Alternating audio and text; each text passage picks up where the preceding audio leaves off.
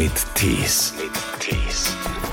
Für mich gibt es nur eine bedeutende Zahl, das ist die 1848. Okay. Das äh, vorgebliche Gründungsjahr meines äh, Fußballvereins des VfB Bochum. Das geht nach anderthalb Minuten in einen äh, lupenreinen Orgasmus über, während wirklich mein Opa am äh, niedrigen Couchtisch äh, saß und Lassiter las. Wenn das noch am Boden gestanden hätte, hätte ich mir auch überlegt, ob ich da nachts nicht mit einer Eisensäge hingehe. Man soll immer bedenken, wenn irgendwas passiert, es dauert 30 bis 45 Minuten, bis der Notarzt da ist. Das heißt, in der Zeit ist man auf die angewiesen, mit denen man da unten ist. Bestsellerautor Frank Gosen ist eine Stimme des Ruhrgebiets. Liegen lernen oder Sommerfest. Das waren zwei seiner Bücher. Jetzt hat er ein neues geschrieben über sein Leben als Beatles-Fan. Frank Gosen über die Beatles. Hallo nach Köln. Hallo, schönen guten Tag. Und der Vater ist schuld, ne? Eigentlich ist der Vater an allem schuld. Ja, also dass es so richtig, äh, richtig losging, war mein äh, Vater dran äh, schuldig. Ähm, ich war so mit 12, 13, ich hatte erst eine kurze Phase, wo ich natürlich in Agneta von ABBA verknallt war. Wer nicht, ne? Ja, genau. Bei mir war es auch Agneta. Ja, Ja, ja, ja. klar. Ja, die, die, nur die, die sich interessant machen wollten, haben sich in äh, Frieda verknallt. Ja. Ähm, naja, aber die, die Beatles und überhaupt Musik der 60er Jahre war bei uns an der Schule schon so ein bisschen virulent und ich hatte dann so eine Kassette, da war Sgt. Peppers drauf. Das muss mein Vater mitbekommen haben. Und der hatte eine kleine Elektroinstallationsfirma, hat mal nach Feierabend in einem ähm, Bochumer Geschäft was angeschlossen. Also Schwarzarbeit, sprechen wir es aus. Schwarzarbeit, ne? Tatsächlich. Ist sagen. verjährt aber zum Glück. ist äh, verjährt, gen- genau. Und dann hat er den für mich lebensverändernden Satz gesagt, gib mir kein Geld, gib mir lieber ein paar Platten für meinen Jungen. Und dadurch habe ich das rote Album bekommen, das blaue Album auf blauem Vinyl und Abbey Road als Picture Disc. Und von da an gab es kein Halten mehr. Man hört quasi ihren Herzschlag, auch jetzt noch. Selbst wenn sie diese ganz banalen Sätze fast schon von sich geben. Ja, das sind- auch so Sätze, die äh, von meinem Vater, die, äh, äh, die ich jahrzehntelang so gar nicht so großartig beachtet habe. Ne? Also und dann spreche ich die manchmal auf der Bühne aus und die, dann haben die eine unheimliche Wirkung, wie zum Beispiel, wenn mein Vater zu Weihnachten gesagt hat, wenn es bei uns, wieder Rollladen mit Rosenkohl gab und er hat auch Rosenkohl gehasst, genau wie ich, und sagte dann den Satz: Nee, wenn das Auge sich schon weigert. Und den habe ich immer so hingenommen und den dann irgendwann mal in meinem Weihnachtsprogramm auf der Bühne ausgesprochen. und äh, das, da ist auch mittlerweile immer ein großes Hallo. Herrlich, wenn das Auge sich schon weigert. Ja, genau. Das ist ja herrlich. Ich fand es auch sehr schön, an einer Passage, da haben Sie gesprochen von einem Mixtape. Und das fand ich interessant. Da hat denn dieser moderne Sprachgebrauch, hat sich dann doch nochmal reingeschlichen. Ich weiß gar nicht, haben wir es damals nicht so genannt? Äh, Nee, also Anfang Mixtape ist 80er? irgendwie was, was ganz Neues. Später im Buch, da Aber ist es- dann aber es auch von gibt einer selbst aufgenommenen Kassette nur die Rede. Aber, es gibt ganz doch am Anfang. keine äh, äh, äh, Tapes mehr, deshalb kann das ja so modern gar nicht sein. Aber die, ja, ja, ich glaube, aber der Mixtape kam, glaube ich, erst in den 90er. Also bei uns damals 80er, Okay. da glaube ich, da hat kein Mensch von Mixtape gesprochen. Ja, will ich gar nicht widersprechen, war mir so nicht klar. Danke für den Hinweis. Aber wenigstens weiß man ja, was gemeint war. Ja, Heute, genau. ja ich habe da eine Kassette zusammengestellt. Das versteht ja auch heute gar keiner Ja, mehr. Dann, genau. Mhm. Oder? Nee, Herrlich, ja. Aber wir haben auf jeden Fall Tape Deck gesagt. äh, Tape Deck, definitiv. Ja, Tape Deck. Und dann noch immer den Dolby-Knopf gedrückt. Dann war es ein bisschen dumpfer, aber rauschfrei. Aha, ja, das weiß ich nicht mehr. Ich hatte, Nee, ja Witz. ich hatte ja keine tolle Anlage, ich hatte ja nur die legendäre Schneider Kompaktanlage. Schneider Kompakt. Ja. Richtig. Ich bin gerade, frag mich gerade, ob ich die auch hatte. Oder Ja, aber ganz viele Leute hatten die. Das ist, äh, Schneider Kompakt. ähm, das ist eine, äh, auch der seltene Fall, dass man, äh, ich jedenfalls in meinen Programmen ähm, tatsächlich jetzt schon äh, Szenenapplaus bekomme, nur durch die Nennung dieses Produktnamens. Ja. Äh, Weil sich die ganzen normalen Ja. Leute daran erinnert fühlen. Die, die, die Freaks, die hatten ja so Einzelkomponenten äh, und äh, Türme, ähm, meistens von Denon oder so. Aber äh, wir Fußvolk, wir hatten die Schneider Kompaktanlage und es müssen einige gewesen sein. Und das sorgt natürlich für Begeisterung, weil man gleich so eine kleine Gemeinschaft, ne, durch den Einsatz, den man auf der Bühne sagt, Ganz genau. bildet sich Mhm. da im Publikum eine Gemeinschaft, eine Zugehörigkeit, nämlich alle, die diese Anlage hatten. Also So dieses sieht's aus, ja. Ganz genau. Also Sprache ist ja ohnehin auch in diesem Buch über die Beatles eine ganz schöne Sache. Äh, Sie sprechen da auch von diesem Sozialarbeiterslang und Sätzen wie Du also, ich finde das irgendwie nicht so gut. Ne? Oder was macht das jetzt mit dir so als Mensch? Ja. Da sagen Sie, das war noch nicht Comedy damals. Ganz genau. Sie kennen diese Zeiten, da gab es diese Sätze tatsächlich. Ja, Ende 70er, Anfang der 80er äh, äh, haben auch viele Leute tatsächlich selbstgestrickte Pullover getragen. Und äh, ich, ich fühlte mich, muss ich aber fairerweise sagen, diesen Leuten immer mehr zugehörig als äh, als anderen, als jetzt äh, Punks oder äh, Poppern oder, oder so. Das waren ja, gab es ja richtige Tribes, wie man heute sagen würde. Deshalb, ich fühlte mich, wenn, mehr den Ökos äh, und, und, und so zugehörig als jetzt, äh, als jetzt so anderen sehr explizit sich äh, kleidenden und gebenden Jugendgruppierungen. Und bei Abschwächung wie ein Stück weit rannte mhm. noch niemand schreiend aus dem Raum, schreiben Sie. Dieses ein Stück weit. Gibt es Sätze, bei denen Sie heute sagen, oh Leute, sagt es doch bitte nicht? Ja, zum Beispiel ein Stück weit kann ich nicht mehr hören. Nee, natürlich nicht. Und was macht das mit dir? Äh, nee, äh, das äh, ist auch ganz gut, dass das überholt ist. Heute äh, treten andere äh, Sätze an äh, die Stelle, wie zum Beispiel das berühmte gesehen werden. Ich, ich möchte ah, gesehen, gesehen werden. werden. Also was ja im übertragenen Sinne äh, gemeint ist. Ich verstehe auch, was damit gemeint ist. Ja. Ähm, aber jede dieser Formulierungen geht einem irgendwann auf den Zeiger, wenn sie zu oft benutzt und damit totgeritten wird. Eine Formulierung, die ja auch furchtbar in der Kritik steht und Prügel bekommt, ist ja, ja, das ist nicht so meins. Ja, ist nicht so meins oder ich bin da ganz bei Ihnen oder ganz bei dir, als aus dem Englischen kommt. Aber gut, ich, ich bin da gar nicht so ein, äh, so ein Sprachpurist. Äh, Sprache äh. verändert sich nun mal, aber äh, ich, mir rutscht auch manchmal raus, das macht keinen Sinn, obwohl es im Deutschen halt heißt, es ergibt keinen Sinn. Aber Sprache hat sich eben immer mhm. verändert. Wir sagen ja auch nicht mehr Sinte malen. Sinte malen? Ja. Was so, ist das denn? Äh, Sinte malen. Äh, äh, so, so, so, eine, so eine Verbindung wie ähm, äh, wir machen das nicht mehr, Sinte malen ist nicht mehr Sitte ist oder so. Ach, guck mal. Ja, ich also, kenne das nicht mal. Das ist irgendwie. Ich bin begeistert, ich lerne was Neues. Oder so, ja. Also das, sowas sagen wir auch nicht mehr und das ist auch ganz okay so. Die Beatles haben auf jeden Fall auch in ihrer Jugend für wirklich ganz besondere Momente gesorgt. Zum Beispiel, als sie die B-Seite von Starting Over äh, gehört haben und der Opa war im Raum. Ja, das war, das war heftig. Ich weiß gar nicht mal, wie das kam, aber ich hatte mir die Single in einem Laden in Bochum gekauft und habe die dann zum, erst, zum ersten Mal bei meiner Oma äh, in, der, in der Dienstwohnung ge äh, gehört. Meine Oma und mein Opa hatten eine Dienstwohnung im Bochumer Rathaus, weil mein Opa da für die Heizung zuständig war. Und dann habe ich Starting Over gehört und die Platte aus Respekt äh, vor der Frau von John Lennon umgedreht und Kiss, Kiss, Kiss war hinten drauf. Das geht nach anderthalb Minuten in einen äh, lupenreinen Orgasmus über während wirklich mein Opa am äh, niedrigen Couchtisch saß und Lassiter las. Lassiter, das Westernheftchen, laut ja. Untertitel war ja Lassiter der härteste Mann seiner Zeit. Und da prallten jetzt zwei äh, Welten aufeinander. Also Yoko Onos japanisch gestöhnter Orgasmus und ähm, Lassiter, der im amerikanischen Westen spielt, aber ich glaube im Sauerland geschrieben wurde. Und immer auch eine nackte Frau auf dem Cover hatte, ne? Ja, also halbnackt, also so, wo dann bestimmte äh, körperliche Merkmale Male einfach äh, nicht mehr ins Kleid passten oder kaum noch. Also es ist, wir haben früher mal bei Tresenlesen, als ich mit Jochen Mamsheimer aufgetreten bin, haben wir mal ein Western-Programm gehabt, wo wir einfach aus Lassiter vorgelesen haben, beziehungsweise ich habe vorgelesen und mhm. Mamsheimer hat dazu improvisiert. Mhm. Äh, das waren legendäre Auftritte. Lassiter ist der Knaller. Wie hat denn der Opa denn also wirklich reagiert. Der, er hat das ja mitbekommen. Ja, klar, der, der, der ist mitbekommen, der saß ja nur zwei Meter weiter. Äh, der hat einfach nur den Kopf geschüttelt. Also der für den war sowieso das Abendland untergegangen, aber ich glaube eben schon 1945. Nein, es ist jetzt ein bisschen fies, aber ja. äh, für den war das alles schlimm, dass ständig Englisch gesungen wurde. Äh, wir haben ja Ilja Richters Disco gesehen, da trat zum Beispiel Deep Purple auf. Mein Opa sagte, was singt der denn schon wieder Englisch? Und ich sagte, Opa, das ist äh, Ian Gillen, der kommt aus England. Und mein Opa meinte, ja, in England kann er ja auch Englisch singen. und äh, das passte ihm alles nicht. Und jetzt gab es halt Orgasmen auf Platte. Das für ihn, für meinen Opa war rein moralisch der Zug sowieso schon längst abgefahren. Und die Oma war ja im Rathaus am Arbeitgrad. Die hat das ja nicht mitgehört, ne? Äh, die, die war in dem Moment, glaube ich, tatsächlich nicht da. Ja. Äh, jedenfalls, äh, und Glück. wenn, meine Oma war immer sehr viel liberaler, äh, dann hat sie sich, fand sie das wahrscheinlich auch merkwürdig, aber für meinen Opa ist halt nochmal, sind die Reste seiner Welt untergegangen. Was ist das eigentlich mit der Oma? Also, äh, Sie schreiben ja auch in dem Buch meine mehr oder weniger berühmte Oma, über die ich schon viel geschrieben habe.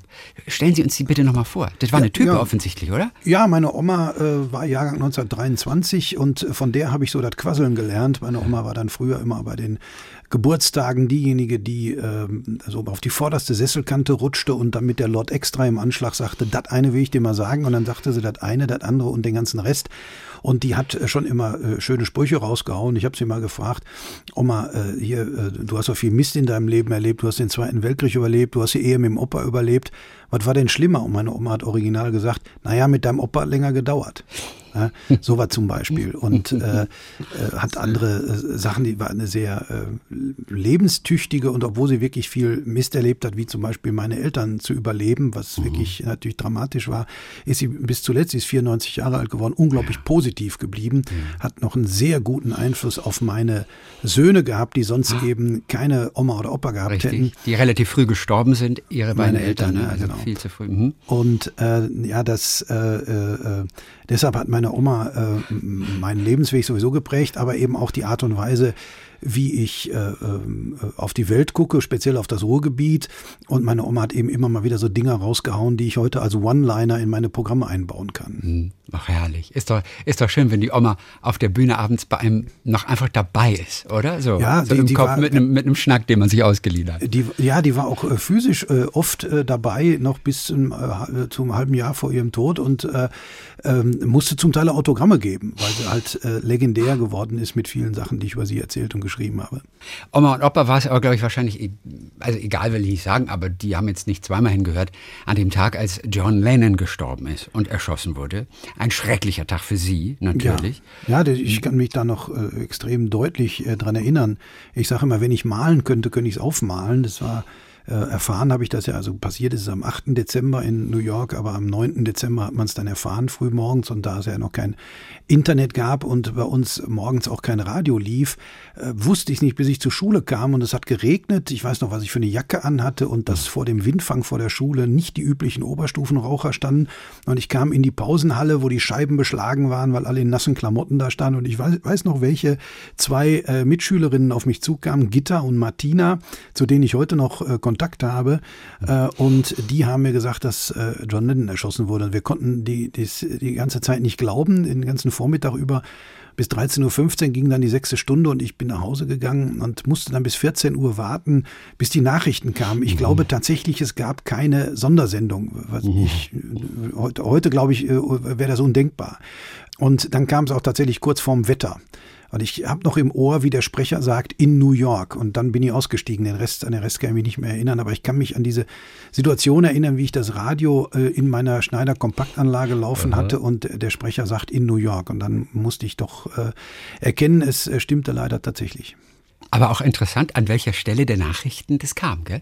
Also ja, ja. ganz hinten nämlich. Das wäre heute anders. Das wäre anders. Äh, bei der Tagesschau, das äh, konnte ich nochmal überprüfen, äh, weil es die auf YouTube dankenswerterweise gibt. Da kam am Anfang ein ähm, Nachrichtenüberblick und da war es, glaube ich, an zweiter Stelle. Okay. Aber es kam dann in, in den Nachrichten selber so ziemlich in der Mitte. Also es, vorher kamen irgendwelche ja. außenpolitischen Sachen und Tarifauseinandersetzungen oder so. Ich denke, heute würde, wenn ein, ein jemand von ähnlichem Kaliber äh, so auf diese Art und Weise ums Leben kommen würde, äh, was man ja niemandem wünscht, wäre das äh, wahrscheinlich die Spitzenmeldung. Das erste Mal am Strawberry Fields, also dieser kleine Gedenkplatz gegenüber dem Dakota Building in New York, wo John Lennon gewohnt hat.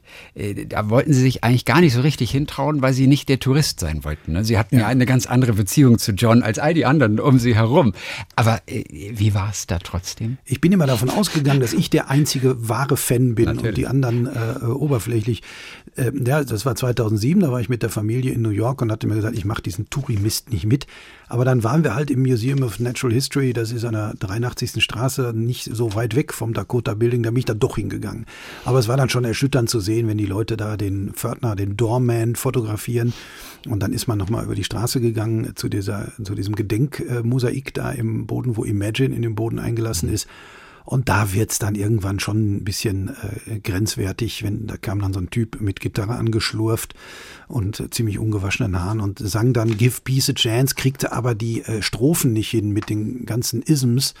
Und äh, dann sangen die eigentlich die ganze Zeit nur mit wiegenden Köpfen Give Peace a Chance und das Dumme ist ja, dass offenbar nicht nur in Deutschland, sondern auch international viele Leute glauben, der gute Wille enthebe von der ästhetischen Verantwortung. Und das ist, äh, finde ich, fatal. Dann bin ich dann irgendwann da weggegangen, bevor ich zu aggressiv wurde. Muss man auch erstmal schaffen, damit einer ein Friedenslied singt und man wird aggressiv. Worum geht es bei Strawberry Fields eigentlich in dem Song? Das ist ja so ein schöner Name. Ne? Das ist ein äh, schöner Name, das spielt an auf äh, ein äh, Kinderheim, was in, äh, mhm. in, äh, was in Liverpool gab. Und ich habe ja für dieses Buch auch eine Reise nach Liverpool gemacht mit meiner Familie. Familie ja. Und wir hatten einen ganz tollen Guide, so einen Typen, der nur uns äh, äh in so einem Taxi durch die Gegend gefahren hat. Der wusste alles und war total begeisterter Liverpooler und äh, äh, äh, Beatles-Fan und vor allem John Lennon-Fan. Und äh, John Lennon hat ja eine sehr schwierige Kindheit und Jugend äh, mit äh, einer Mutter, die ihn erst nicht haben wollte, ein Vater aber auch nicht, bei einer strengen äh, Tante aufgewachsen und kaum hat er wieder Kontakt zu seiner Mutter, äh, wird die totgefahren. Also das ist schon heftig, was John Lennon mitgemacht hat.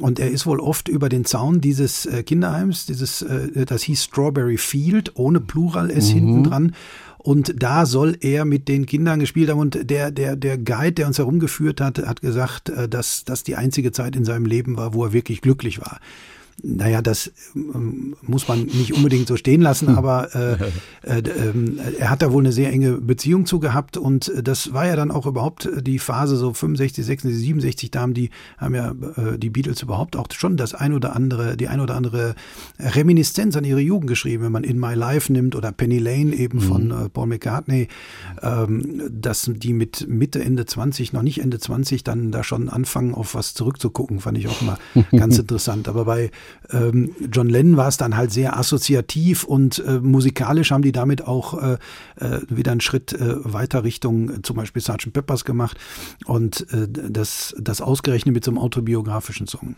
Ist das Schild in der Penny Lane ist es noch da gewesen, als Sie da waren mit dem Taxi und dem, und dem Kollegen? Es gibt ein Schild, aber nicht mehr dieses klassische ja. Schild, was äh, in, in, an englischen Straßen oft am, im Boden eingelassen ist, weil das wurde immer geklaut. Und deshalb hat man das in ähm, so 2,50 Meter Höhe ungefähr an die Hauswand gemalt, was trotzdem natürlich dazu führt, dass manche Leute darauf unterschreiben, aber es wird eben, die brechen jetzt glücklicherweise keine Stücke aus der Hauswand raus. Mhm. Aber tatsächlich, ähm, ich muss allerdings zugeben, wenn das noch am Boden gestanden hätte, hätte ich mir auch überlegt, ob ich da nachts nicht mit einer Eisensäge hingehe und äh, aber man kriegt es halt nicht durch den Zoll. Ja, aber das ist mir völlig klar, dass sie ja. das gemacht hätten. Denn ich sag mal so, diese, diese Liebe zu den Beatles, die hat ja auch wirklich so, das, das sag ich mal so, ihre niedersten Instinkte auch rausgekehrt. Ne? Also wenn es darum ging, ein paar neue Platten noch zu besorgen, die musste man ja auch irgendwie haben, ja. da wurden sie schon kriminell. Ne? Also ja, mussten, müssen wir gestehen. Ich bin Einzelkind und das heißt, äh, ich will immer alles und zwar sofort. Und deshalb äh, konnte ich nicht immer bis zum Geburtstag warten, habe tatsächlich äh, meiner Mutter manchmal kleinere äh, Summen aus dem Portemonnaie geklaut. Mhm und äh, habe dann, ähm, um dann schneller an Platten zu kommen. Aber ich habe auch äh, niedere Dienste im Haushalt übernommen oder einfach gebettelt. Bei meiner Oma hat das mit dem Betteln ganz gut funktioniert. Vor dem Haus von George Harrison waren Sie auch auf diesem Liverpool-Trip. Ja. Da steht ein Bauwagen, also ein blauer Wagen ist das, oder was ist das für ein Wagen? Nee, kein Bauwagen, nee, sondern ganz so, normal. Ein kleiner blauer aber, ne? Ja, PKW, ganz normaler das ist ein, PKW. Das ist ein PKW mit einem Skelett am Steuer. Ja, was, genau. ist denn, was, was ist denn das für eine Geschichte eigentlich? Ja, die, die, die Frau, die heute in dem Haus lebt, in dem lange äh, George Harrison gewohnt hat, also die haben ja alle meistens mehrere Häuser in äh, Liverpool bewohnt, aber wo der noch als Beatle gewohnt hat, äh, so bis 1964, äh, da hat eine Frau eben äh, ein Skelett äh, auf dem Beifahrersitz sitzen. Das ist halt England, nicht? Und Steve, unser Guide, meinte, ja, das sei der letzte Beatles-Fan. Äh, es gab aber noch einen zweiten letzten. Beatles-Fan, da stand nämlich noch ein anderes Auto, gehörte wohl auch zu dem gleichen Haushalt, da saß auch ein Skelett drin. Also die Engländer sind da halt einfach ein bisschen schräger drauf. Haben Sie eigentlich eine magische Zahl? Also bei, bei John Lennon war es ja die neun. War es John Lennon, oder? Das war bei John Lennon, ja. Ne, John die neun. Der wohnte in der Nummer neun und wurde am 9. Oktober geboren und ähm, ja, seine Mutter wohnte in der Nummer neun. Also ja. die, der hat ja mit seiner Mutter nicht, in, der hat nur phasenweise da mit ihr zusammengelebt, als er sie wieder getroffen hatte. Ähm, das, äh, das war ja alles hochdramatisch, weil äh, er eigentlich davon ausgegangen ist, seine Mutter wohnt ganz weit weg und dann hat ihm ein Verwandter mal klargemacht, nee, nee, die wohnt hier drei Bushaltestellen entfernt. Äh, und äh, das war halt in der Newcastle Road Nummer neun und dann äh, er ist ist ja am 9. Oktober geboren, um 6.30 Uhr offiziell und das ergibt alles auch wieder 9. Eben 6 plus 3 ist gleich wieder 9. Genau, und äh, da hat er schon selber für sich die Zahl 9 ähm, so, so angenommen und hat die mit so einer mythischen äh, Bedeutung aufgeladen und das haben mhm. Fans dann immer weiter äh, geführt bis in ganz absurde ähm, Verzweigungen. Also dann fällt einem auf, dass Newcastle, von wegen Newcastle Road, hat neun Buchstaben, Liverpool hat neun Buchstaben und als er am 8. Dezember äh, 1980 erschossen wurde, war in Liverpool um die Zeit aber schon der neunte. Er kam dann ins Roosevelt Hospital an der 9. Avenue und Roosevelt hat auch neun Buchstaben.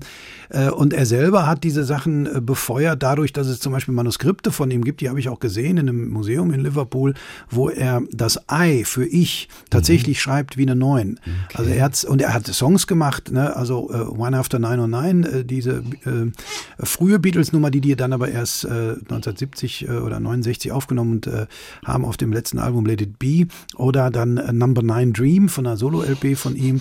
Oder Revolution Number 9. Äh, wobei da muss ich sagen, da war er inkonsequent. Äh, er hat diese Collage, wo, vor allem zusammen mit George Harrison zusammengestellt und die dauert irgendwie 8 Minuten 52 äh, um, ungefähr. Nageln Sie mich jetzt nicht mhm. drauf fest, aber da äh, hätten sie auch gleich auf Punkt 9 Minuten gehen können. Ja, also wenn drei Sekunden rauschen, dann kommt man auf 9, 9, 9 ja, Minuten vielleicht. Ist ja äh, dann bei dem oh, Ding auch ja, egal. Gibt es bei Ihnen eine Zahl? die irgendwie eine besondere Bedeutung in ihrem Leben für ihr Schreiben hat? Für mich gibt es nur eine bedeutende Zahl, das ist die 1848, okay. das äh, vorgebliche Gründungsjahr meines äh, Fußballvereins, des VfB Bochum. Jawohl. Und äh, das habe ich auf mein, äh, meinem Nummernschild, das habe ich als Ende meiner äh, Handynummer. Und äh, ja, und äh, ich habe meinen Kindern früher, als sie klein waren, habe ich beigebracht, äh, um 18.48 Uhr sich äh, Richtung Bochumer Stadion zu verneigen und ein VfL-Lied zu singen. oh, welches? Welches ist Ihr liebstes VfL-Lied? Na, was ich denen beigebracht habe damals, war unsere Heimat, unsere Liebe in den Farben Blau und Weiß äh, 1848, nur damit es jeder weiß. Wer hat es komponiert? Äh, das ist äh, Unsere Heimat, unsere Liebe in den Farben blau und weiß. Was ist das nochmal? Ich weiß gar nicht, ja, was die ursprüngliche Melodie ist, aber äh, ja. das ist egal. Im Zweifelsfall jetzt, Mozart. Also das ist jetzt Zweifelsfall Mozart. Ja, genau. Frank Gosen, der Mann, der authentisch über den Ruhrpott erzählen kann, das ist ein Markenzeichen von Ihnen. Stellen Sie mir doch bitte mal, denn ich habe wirklich, ich habe neulich habe ich gedacht, das Ruhrgebiet kenne ich jetzt überwiegend aus, aus den Nachrichten, aus dem Fernsehen, aus Geschichten. Mhm. Die meisten sind, glaube ich, ewig lange nicht mehr da gewesen. Nach Berlin fährt man mal, nach München fährt man mal, auch an die Ostsee fährt man. Ins Ruhrgebiet fährt man nicht so schnell. Stellen Sie mir doch bitte ganz kurz mal so einen Fünf-Tage-Trip zusammen. Ähm, ja. äh, äh, was besuchen wir in diesen fünf Tagen Ruhrgebiet? Also erstmal stimmt das so nicht. Der Ruhrgebiet erfreut, erfreut sich seit Jahren ja, äh, stetig wachsender Tourismuszahlen. Ich würde äh, zum einen ganz klassische Ziele äh, bevorzugen. Also ich würde auf jeden Fall, das muss sein, auf Zeche Zollverein in Essen gehen. Ja. Äh, da ist äh, halt äh, Teile der Zeche, die ist ja nach, im Bauhausstil in den 20er Jahren errichtet worden, mhm. mit der angrenzenden Kokerei. Das ist eine extrem eindrucksvolle Anlage sehr groß, da braucht man schon Zeit. Und in der ehemaligen Kohlenwäsche ist ähm, das Ruhrmuseum äh, untergebracht, wo man sich intensiv mit der äh, Geschichte des äh, Ruhrgebietes äh, befassen kann. Also da kann man schon mal einen ganzen Tag Jawohl. da äh, verbringen. Ich äh, würde auch selbstverständlich das Bergbaumuseum in Bochum ansteuern. Das ist jetzt wird, ich weiß gar nicht, ob die Arbeiten schon alle abgeschlossen sind, aber es wird aufwendig renoviert, weil es auch auf den äh, neuesten Stand museumspädagogisch gebracht äh, wird. Da gibt es ein Anschauungsbergwerk. Das hat mit echtem Bergbau äh, nichts zu tun, weil das nur mhm. 17 Meter in der Tiefe ist. Und an der Stelle ist auch keine Kohle abgebaut worden. Yeah. Der Förderturm oben drüber ist äh, von einer Dortmunder Zeche dahin geschafft worden, Anfang der 70er. Und, aber da kriegt man schon einen, äh, einen Einblick in äh, den Bergbau von ganz früher bis hin zu modernem computergesteuerten Bergbau. Ähm, und es gibt einen Anbau, der sogenannte schwarze Diamant, wo auch zum Teil Wechselausstellungen sind. Das ist wirklich toll gemacht, kann mhm. ich nur mhm. ähm, empfehlen. Leider kann man jetzt keine Grubenfahrten mehr machen. Ich äh, ja. habe zwei richtige Grubenfahrten in der arbeitenden Zeche mitgemacht. Richtig. Ich darf sagen, das war lebensverändernd. Das genau. Erzählen Sie mir bitte ganz kurz, denn wir alle werden das so äh, wirklich nur aus Filmen noch allenfalls ja. kennen. Aber erzähl mal, was war lebensverändernd? Also was man sich nicht vorstellen kann, wenn man es nicht erlebt hat, sind die klimatischen Bedingungen. Wie das auf den Körper wirkt, wie das aber auch auf die Psyche wirkt. Sie fahren da also auf 800 äh, bis 1000 Meter Tiefe runter, fallen da praktisch äh, durch den Schacht mit so und so viel Meter pro Sekunde und dann kommen sie unten an und sie, erstmal geht es ja oben damit los, dass sie neue Klamotten kriegen. Sie kriegen, sie müssen alles ausziehen, auch die Unterwäsche. Sie kriegen kriegen Unterwäsche gestellt und schwere Kleidung. Sie kriegen einen Beinschutz, der einmal ganz rumgeht um äh, den Unterschenkel Oberschenkel, also nicht nur um den, äh, nicht nur ein Schienbeinschoner yeah. ähm, und ein Helm und da ist eine Lampe dran, eine schwere Batterie am Gürtel, schwere Schuhe und sie denken erst, das ist alles Show. Aber sobald sie unten sind, ist ihnen klar, das brauchen sie alles. Weil ständig stoßen sie irgendwo gegen äh, oder stolpern oder knallen im Schädel irgendwo gegen. Mhm. Das ist schon mal der Hammer. Und so, wenn man in die Strecke kommt, da wo es groß ausgebaut ist, da geht's ja noch. Aber dann biegt man um zwei Ecken und dann kommt man irgendwann in den Flöz vor Kohle.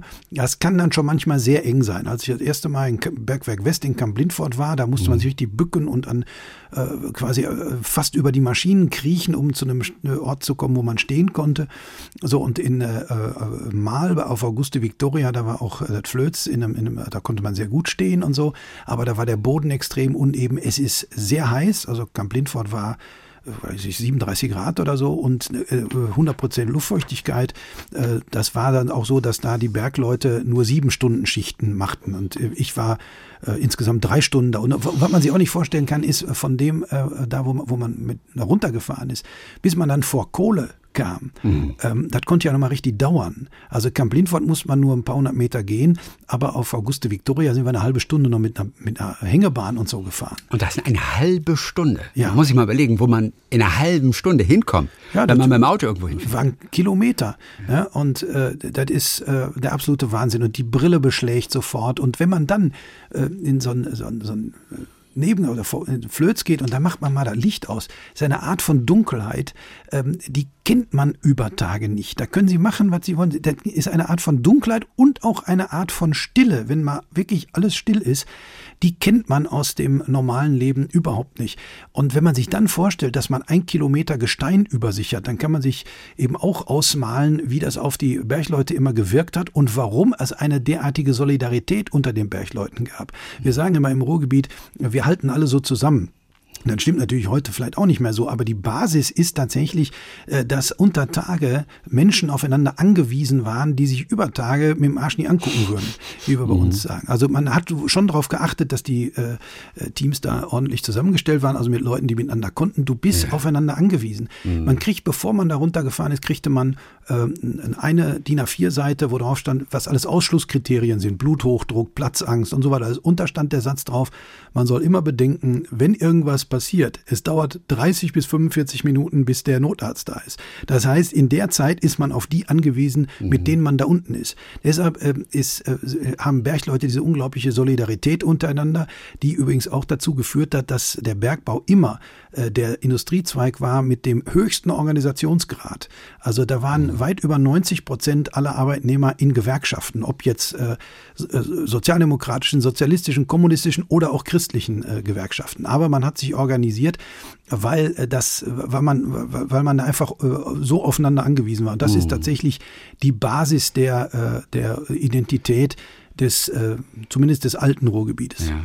Ach, das war eine schöne Momentaufnahme hier nochmal so, wie das ist unter Tage von dem Autor Frank Gosen, dem Bochumer, der jetzt ein Buch geschrieben hat über seine Leidenschaft zu den Beatles. Frank Gosen über die Beatles. Und gibt es irgendwas, was Sie nicht über die Beatles wissen? Oh, da gibt's ganz viel. In dem Buch geht's um meine Liebe zu den Beatles. Es ist keine Faktensammlung über die. Beatles. Es gibt ganz viele Leute, die wissen viel mehr über die Beatles als ich. Hier geht's um meine Liebe zu den Beatles selber und zu der Musik. Ja. Frank Sinatra hat welchen Beatles-Song als den größten Liebessong aller Zeiten Ich glaube, es war Something. Das ist richtig. Sie wissen ja doch alles. Nein. Für wen wurde Dear Prudence geschrieben? Für die Schwester von Mia Farrow. Sie wissen ja doch alles. Na, ein paar Sachen weiß ich, das stimmt. Aber es gibt Leute, die Frank, wissen wirklich viel mehr. So. Frank Gosen, jetzt gleich wieder auf dem Weg nach Bochum mit dem Zug. Wie ist das, wenn Sie so an der Bahnhofsbuchhandlung vorbeigehen und Sie sehen Ihr neuestes Buch, das steht da und dann ist auch vielleicht so ein Aufkleber drauf, irgendwie Bestseller. Wie fühlt sich das an für Sie? Ja, fühlt sich immer gut an, aber ich äh, bin auch immer ein bisschen verschämt und gehe dann weiter, damit die Leute nicht denken, ich würde überprüfen, ob mein Buch da ist. Aber Sie stellen es auch durchaus mal nach vorne, wenn es zu weit hinten steht. Nein. Das machen ja viele und, und, und gestehen es auch ein. Das finde ich sehr gut. Nee, ich mache es wirklich nicht. Ich habe aber schon öfter von Fans gehört, dass sie das machen. Ach, ja. Und das finde ich gut. Aber wenn ich mir vorstelle, ich werde dabei erwischt, wie ich mein eigenes Buch nach vorne stelle, das wäre mir zu peinlich. peinlich. Frank Gosen über die Beatles heißt das neue Buch. Er ist auch mit seinem Programm und der Leidenschaft zu den Beatles Beatles jetzt auf Tour. Frank Gosen, danke für heute. Ja. Grüße nach Köln und guten Heimweg nach Bochum. Ja, alles klar, danke. Tschüss. Talk mit Tees.